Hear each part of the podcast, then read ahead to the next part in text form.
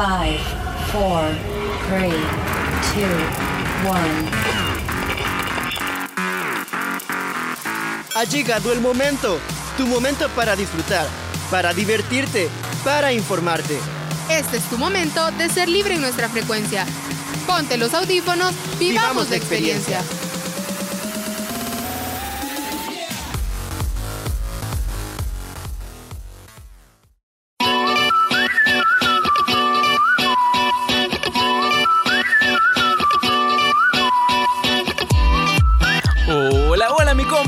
Estado? Yo soy Ariel Olivares y me encuentro súper feliz y agradecido con Dios por estar nuevamente compartiendo con ustedes en este programón que traemos mucha, mucha información y no me encuentro solo, pues me acompaña Sandy Cortés, así es Ariel, de verdad que para mí es un placer venir a disfrutar de este programa y también con ustedes que nos escuchan. Por supuesto que es bastante chivo que nos haya tocado compartir de nuevo la cabina. Definitivamente, Sandy, ya es toda una tradición. Pero mira, yo creo de que este programa va a estar muy interesante porque hoy sí traemos variedad. Así es, Ariel. Estoy más que segura que nuestros escuchas ni van a sentir el tiempo, porque la verdad los temas de este programa hmm, vienen súper interesantes. Pero bueno, yo digo que comencemos ya con la primera sección. ¿Te parece, Ariel? Sí, me parece bien. Por eso aprovecho para preguntarte, Sandy, ¿vos sabés o tenés alguna idea de cuáles son los equipos de Europa que en un momento fueron grandes, pero que ahora ya no son los mismos? Ay, Ariel, ahí sí me agarraste en curva, como dicen por ahí. Mm, honestamente tengo una idea, pero no estoy del todo segura. Bueno, mira, para que ya no estés con la duda, le vamos a dar la palabra a Rodrigo Vanegas en su sección Los suplentes, para que nos cuente. Pasamos contigo, Rodri.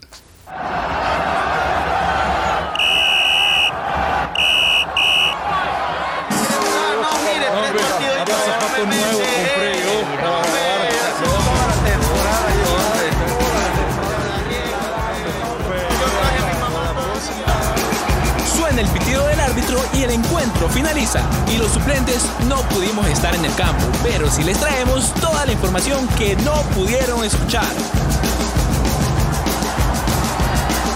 Mm, Damas y caballeros, sean bienvenidos a una emisión más de Los Suplentes. ¿Cómo están mis aficionadas y aficionados? Hoy estoy un poco triste porque hoy es mi último programa en esta sección de Los Suplentes. Pero eso no quiere decir que no me volverán a escuchar aquí. Pues en algún momento esta voz estará de regreso. En estos medios, en los especiales o ya veremos. Pero entonces, démosle con el programa ya porque les traigo algo muy bueno.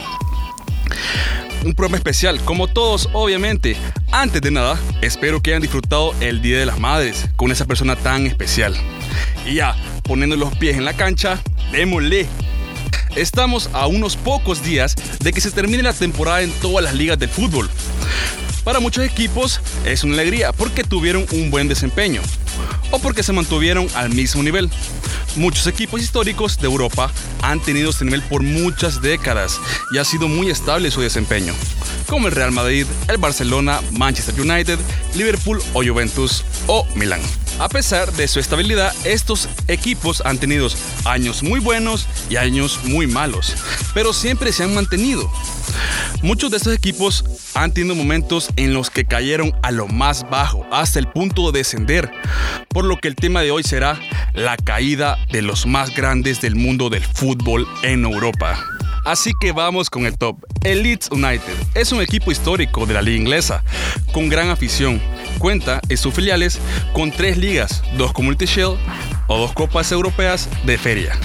Su temporada más difícil fue en el 2003 y 2004, cuando el equipo descendió a segunda división. Y ese mismísimo año el equipo se declaró en bancarrota, tuvo que vender a sus jugadores e incluso tuvo que vender su estadio. Y no solo con eso, en el año 2006 y 2007 descendió a tercera división, imagínense, por primera vez en su historia. Para el año 2020, el Leeds recuperó su nivel y se consagró campeón, y con eso su ascenso a la Premier League. Actualmente, para el año 2022, el equipo se mantiene en la fase de descenso. Lastimosamente, eh, el equipo no ha tenido un buen rendimiento, pero esperamos que para este lapso final del Leeds United recupere su ritmo y se mantenga en la Premier League. Juventus de Turín, la vecchia señora, un equipo histórico no solo a nivel europeo, sino a nivel mundial. Tiene 38 escudetos en sus filiales y dos campeonatos de Champions League. Fue una sorpresa que este equipo tan histórico tocara la Serie B y descendiera.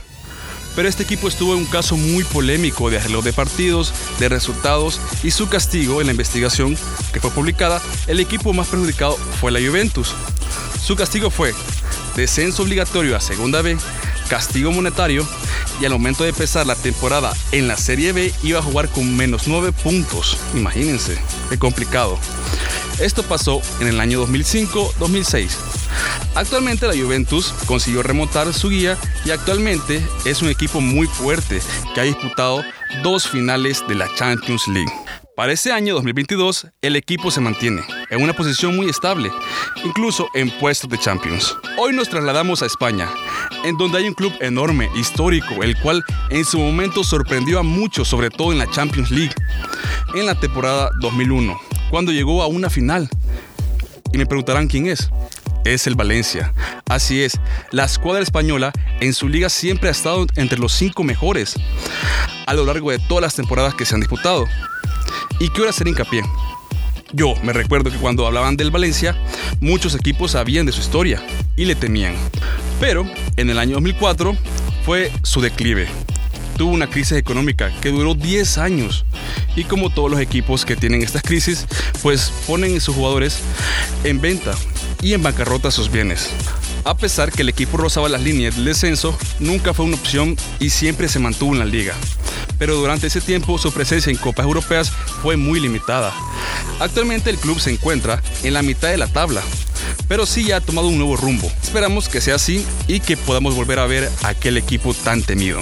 Como aficionado de este bello deporte, ha de ser muy difícil ver a tu equipo de tus amores caer, sobre todo cuando sabes que es bien histórico. Muchas veces no es el rendimiento de los jugadores o de los técnicos, sino son problemas internos del club, los cuales son muy aparte.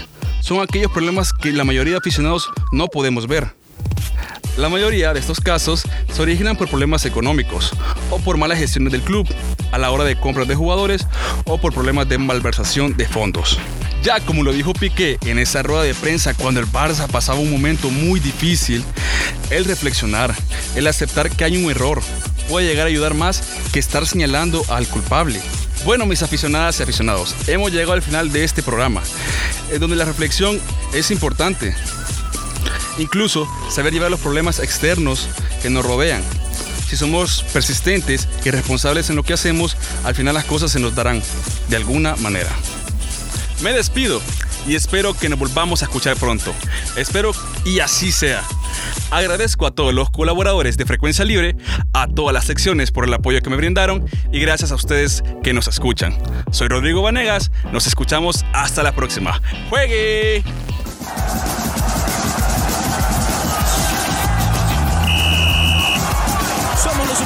Y ojalá seamos los titulares en el siguiente encuentro. Hasta la próxima.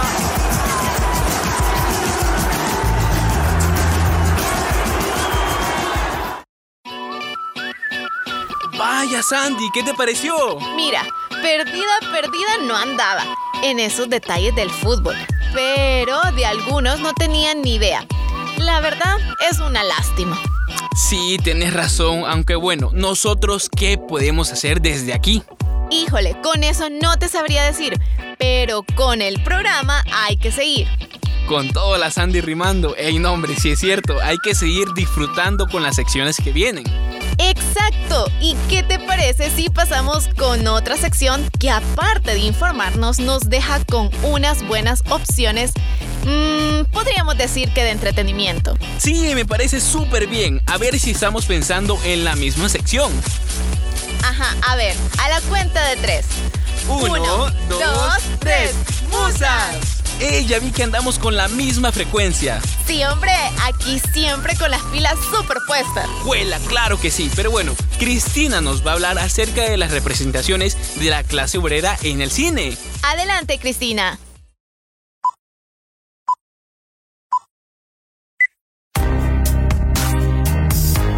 Listo para saber del buen cine? Ven con nosotras, Musas. Conocerás datos curiosos, información interesante y recomendaciones del séptimo arte. Luces, cámara y musas.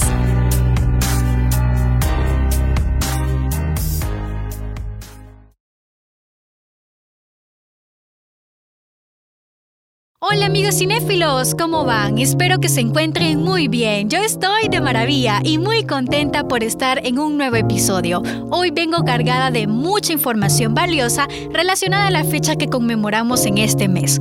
Hoy hablaremos de las representaciones de la clase obrera en el cine. Acomódense en el lugar que se encuentren y viajemos a esta aventura informativa. Mi nombre es Diera Chávez y me complace hablarles sobre todo lo relacionado al séptimo arte, aquí en Musas. Para ponernos en contexto, comenzaremos con un poco de historia. No se me vayan a aburrir, solo será un poquitín, ¿oyen? El movimiento obrero ha sido un tema recurrente para el cine durante décadas, ya que cuenta con una historia que engancha al espectador, ya sea por las injusticias que sufren los trabajadores, por la lucha social o por el hecho de que el espectador se siente identificado con las situaciones del explotado no olvidemos que la gran mayoría del público que asiste al cine desde sus orígenes son trabajadores de clase media y baja, es decir, obreros. El movimiento obrero nació junto a la industrialización en Europa y no ha sido algo exclusivo de un país.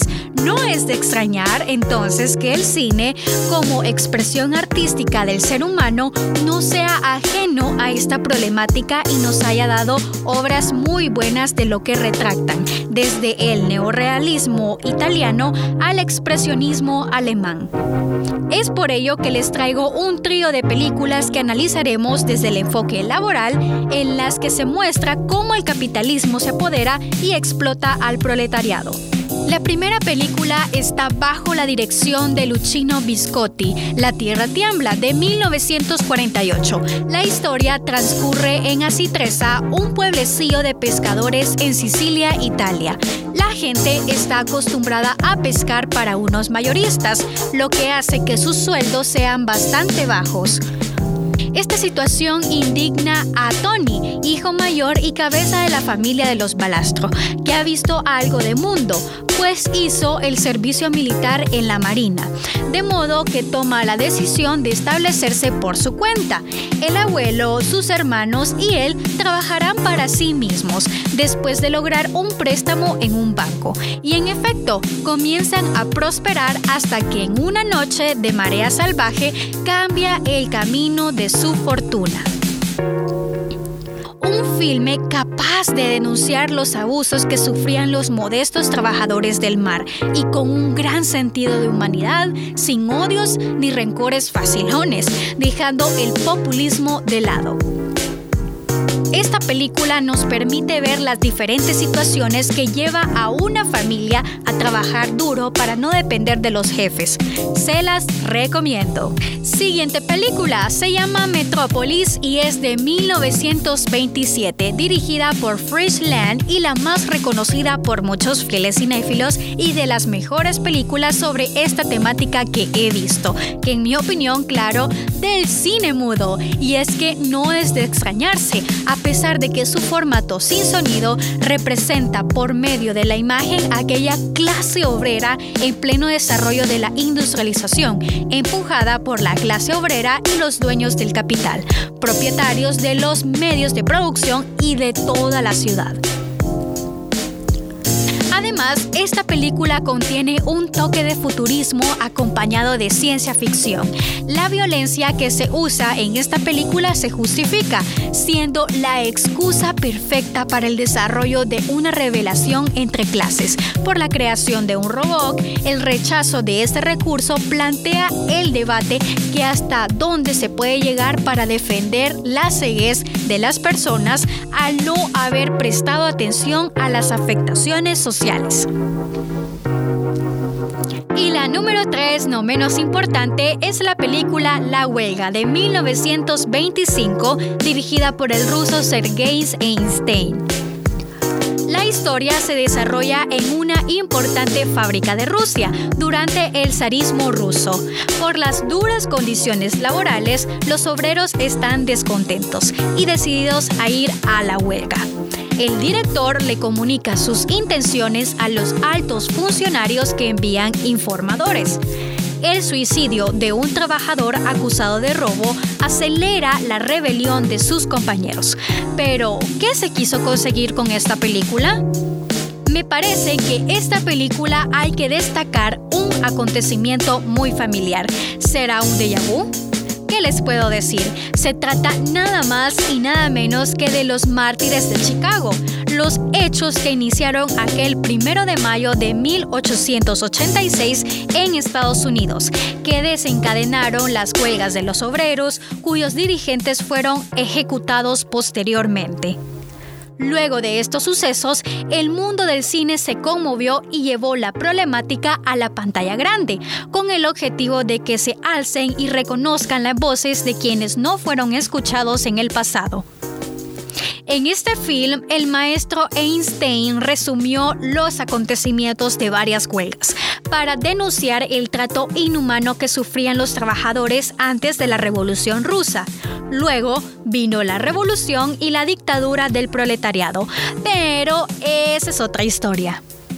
Bueno, mis cinéfilos, ha sido un gustazo hablarles sobre este tema que a mí en lo personal me fascina, pues es una de las corrientes del cine de la nueva ola que nos muestra un acercamiento a la realidad de las clases sociales y los esfuerzos de esta misma que por años ha estado en la gran pantalla. Mi nombre es Diana Chávez, nos escucharemos próximamente en otro episodio cargadísimo de información. Sigan pegados a su podcast Frecuencia Libre. Bye bye.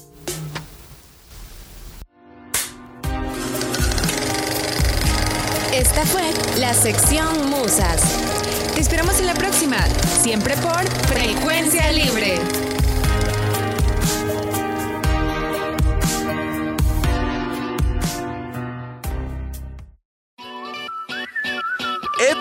Sin duda un tema destacable por parte de las chicas y qué interesante saber qué películas ver para profundizar en el tema de las luchas por los derechos laborales. De eso no tengo ninguna duda. Además, yo considero que en Musas cada día nos traen temas de calidad.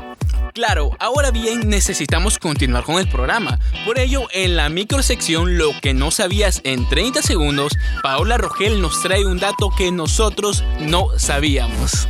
Vamos contigo, Paola. Mi mamá es una rosa, mi papá es un clavel y yo un botoncito acabado de nacer. Ajá, ¿verdad que te recuerdas a cuando estábamos pequeños y le decíamos ese poema a nuestra mamá en su día? Pero, ¿alguna vez pensaste de dónde provienen los orígenes del Día de la Madre? Pues te cuento que esta celebración nace de la civilización egipcia, donde la diosa Isis, conocida como la Gran Madre, era objeto de culto y homenaje, aunque no es la única. En la antigua Grecia era la diosa Rea, madre de los dioses del Olimpo, y en el Imperio Romano se rindía culto a la diosa Civiles, la diosa madre a raíz de la declaración oficial del expresidente estadounidense Woodrow Wilson en 1914 planteó una distinción de celebraciones. Por un lado, la Inmaculada Concepción y por otro, el Día de la Madre, como celebración de la maternidad. Y hasta el día de hoy se sigue celebrando el tan esperado Día de la Madre. Así que, muchas felicidades para ti, madrecita querida, mujer virtuosa. Y claro, que es de recordar que tenemos 364 días más para decirle cuánto la amamos. Esto fue lo que no sabías en 30 segundos con Paola Rogel. Hasta la próxima. Gracias Paola por estar siempre dándonos la mejor información y claro que son datos más que interesantes que nos comparten en cada programa, ¿verdad Sandy? claro que sí. Mira, ahora que lo pienso y que recuerdo, vos siempre me preguntas cosas, Ariel. claro, es algo inevitable en mí. Mm, a ver, ¿y ahora qué, Ariel? bueno, te iba a hacer la pregunta, pero mejor lo digo yo. La sección que viene nos habla de cosas serias, pero medio en broma. Bueno, espero que en Pan y Circo nos traigan una información de primeras. De eso no tengo duda. Y es que Mariano nos hablará sobre el régimen de excepción y sus resultados.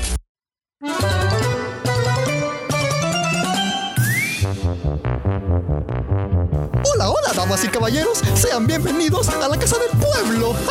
Digo, a, a nuestro honorable circo. eh, eh, no, perdón, este, a nuestra sección. Hoy habrá un nuevo material para memes. Perdonen mis queridos amigos, pero en la Casa del Pueblo siempre abordamos temas de mucho interés para todos. Porque el pueblo así lo quiere.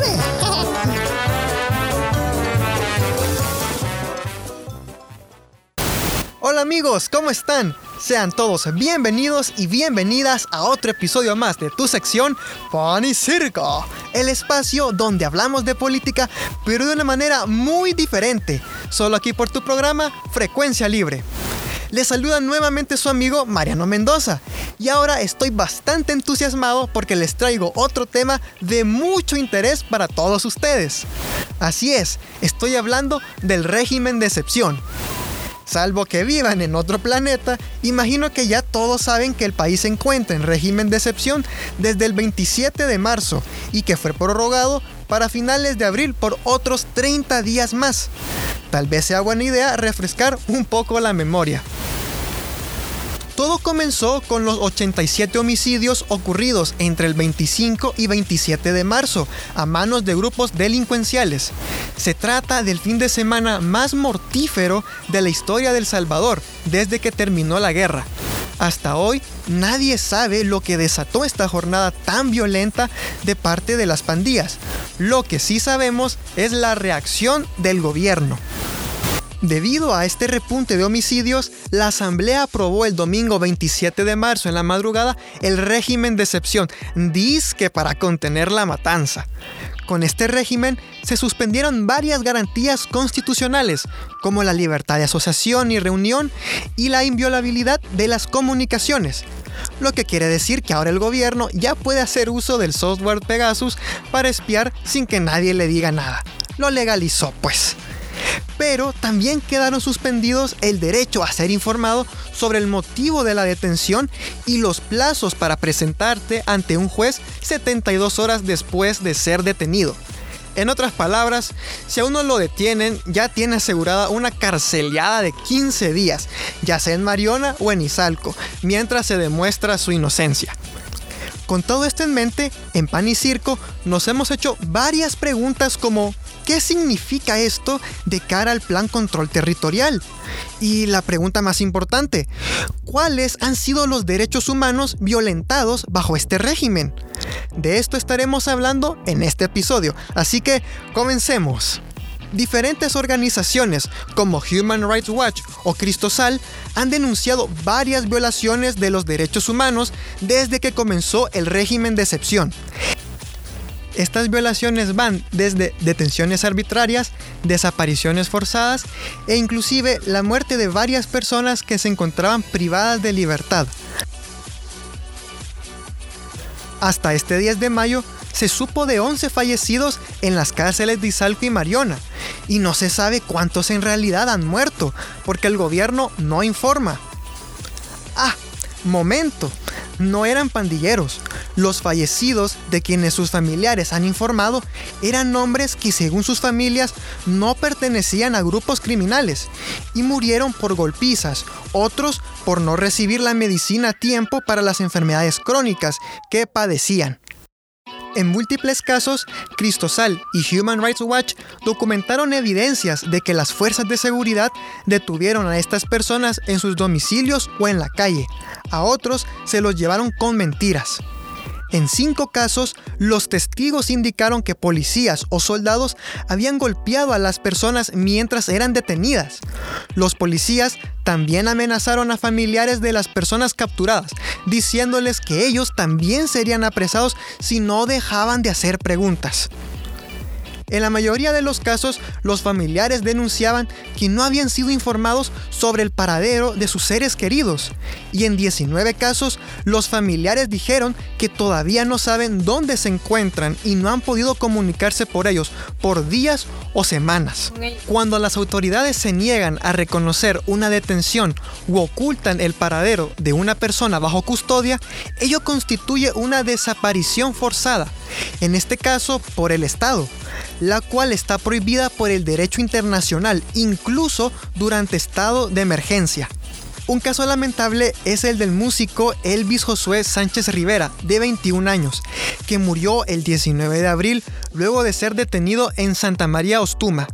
Las autoridades no le realizaron la autopsia, pero según el informe preliminar del hospital, el paciente había sido trasladado de una cárcel y había muerto de hipertensión. Otro caso es el de Walter Vladimir Sandoval Peñate, un agricultor de 32 años que murió el 3 de abril.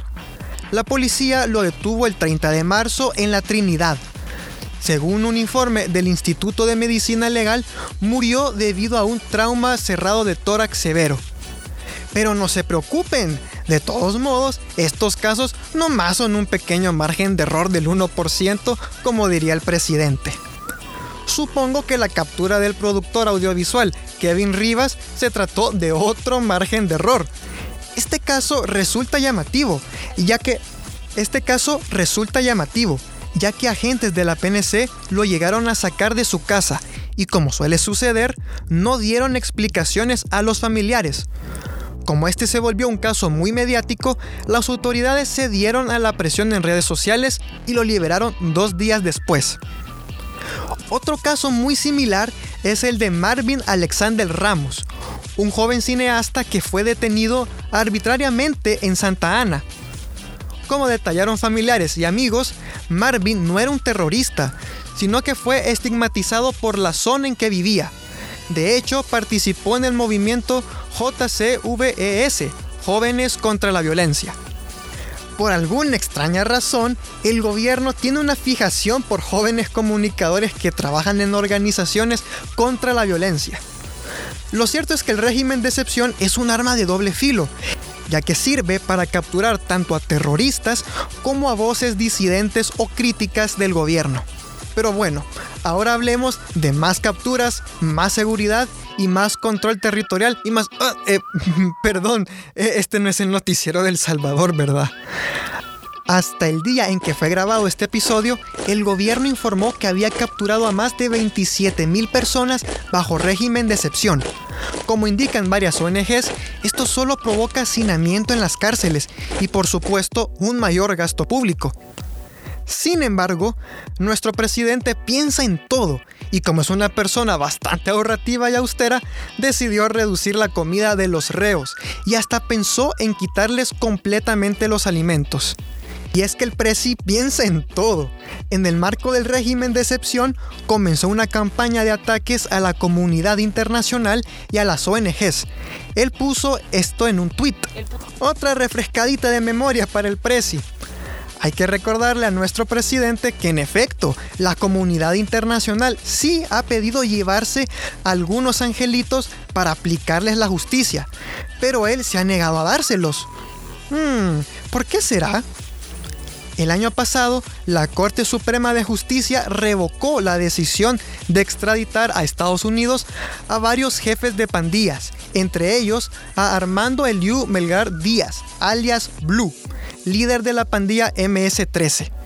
Lo más gracioso de todo esto es que la solicitud para revocar la extradición fue realizada por el magistrado José Pérez Chacón, ex asesor de la presidencia de Nayib Bukele y que fue puesto en la Corte de Suprema por el mismo Bukele el 1 de mayo de 2021.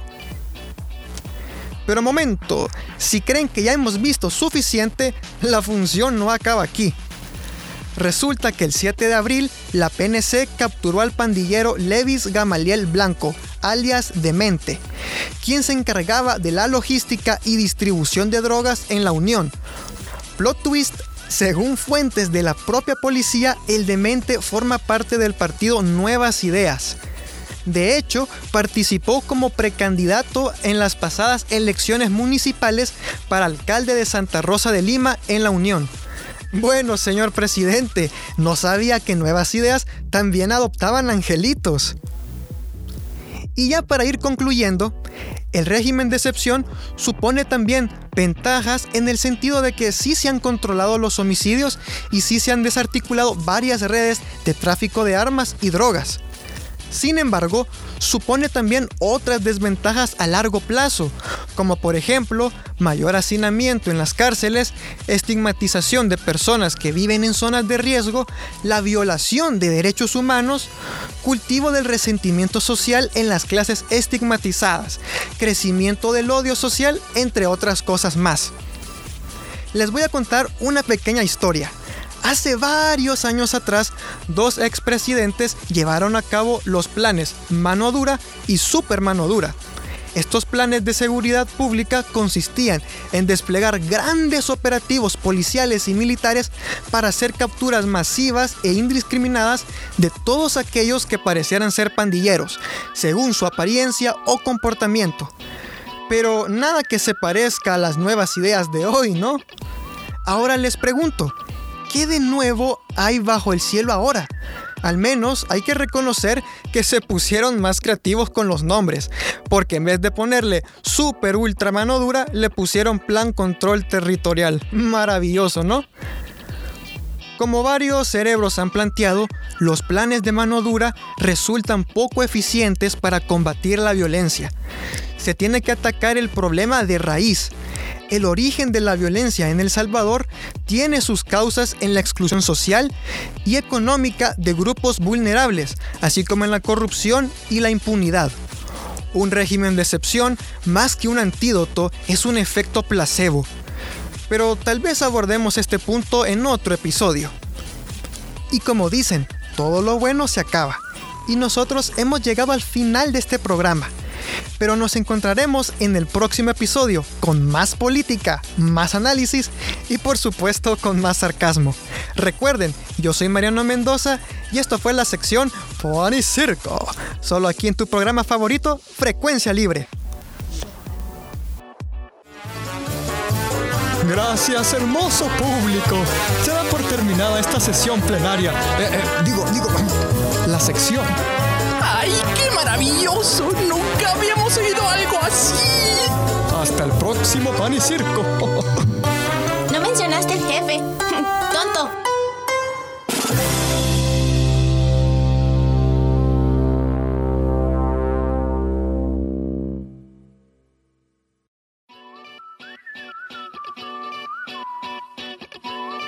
Muchas gracias Mariano por este valioso contenido. ¿No crees que son muy importantes cada uno de los datos que nos compartieron en Pan y Circo Sandy?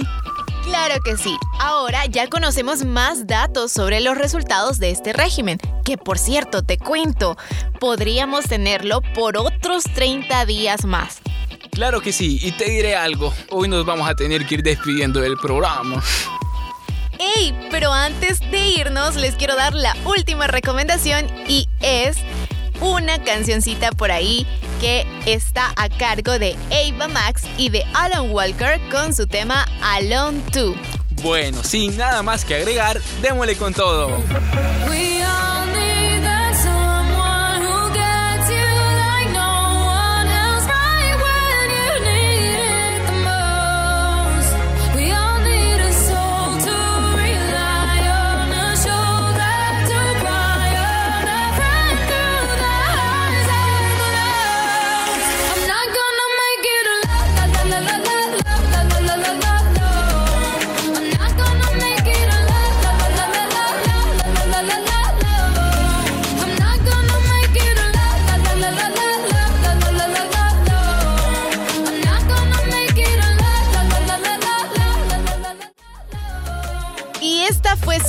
Recomendación musical de la semana. Espero que hayan disfrutado este programa. Recuerden que pueden seguirnos en las redes sociales como Frecuencia Libre, en Facebook e Instagram. Yo soy Sandy Cortés. Y yo, Ariel Olivares. Por favor, cuídese mucho. Bendiciones del más grande y nos escuchamos. Hasta, la próxima. Este fue tu momento, nuestro momento en frecuencia libre. Esperamos que hayas disfrutado. Quédate pendiente de nuestra próxima edición. Frecuencia libre.